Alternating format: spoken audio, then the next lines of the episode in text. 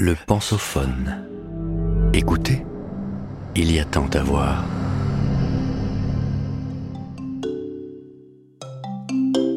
J'ai créé ma monnaie. De Cyril Fievet avec le magazine Oui Demain.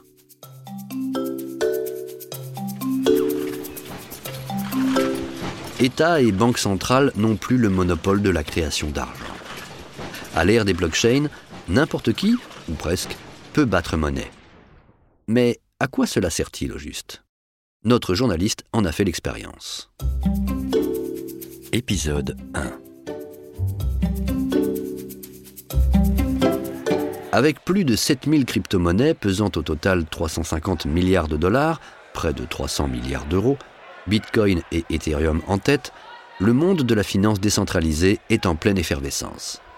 Dans le même mouvement, les tokens, sortes de jetons numériques adossés à ces crypto-monnaies, mais dotés de leur propre valeur, se multiplient. Et pour cause, chacun peut en théorie lancer le sien. Autrement dit, n'importe qui peut aujourd'hui émettre sa propre monnaie numérique. Pourquoi pas moi? Direction personaltokens.io donc. Le site propose à qui le souhaite de créer un token Ethereum sans rien connaître au rouage complexe des blockchains. Première étape, la vérification de mon identité, ce que je fais via mes comptes Facebook et Google. Il me faut aussi associer à mon compte une adresse Ethereum. Pour cela, j'utilise Metamask, un porte-monnaie numérique qui prend la forme d'une simple extension pour navigateur web, indépendante et gratuite. L'outil signe mon accès au site et me voilà paré. 21 millions de Cyril. La création de mon token peut débuter. Comment vais-je le baptiser? Le site ne me laisse pas le choix.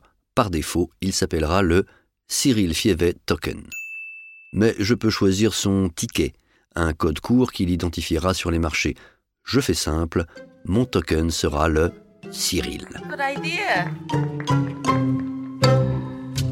Selon un processus automatisé, pas moins de 21 millions de Cyril vont être créés, dont 1% seront conservés par le site et placés dans un pool de liquidités.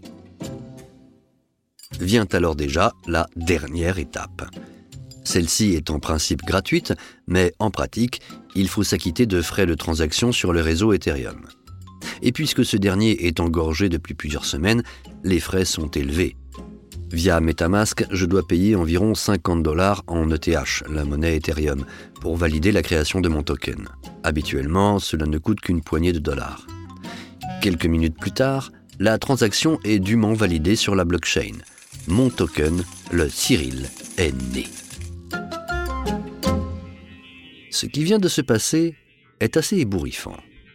En moins de 10 minutes, sans expertise technique, à moindre frais et en quelques clics, je viens de créer ma propre monnaie, une unité de valeur librement échangeable en toute sécurité sur un réseau mondial. N'importe qui muni d'un porte-monnaie Ethereum peut désormais envoyer ou recevoir des Cyril. Détenteur de clés d'une nouvelle monnaie dont je suis l'unique émetteur, je me sens soudain l'âme d'un banquier. Mon exploit est cependant à relativiser.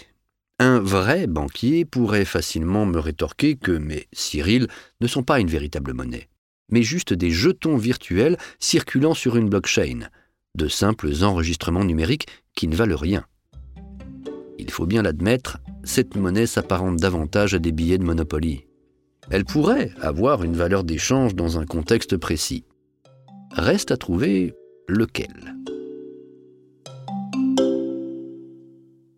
Venez d'écouter le premier épisode de cette série.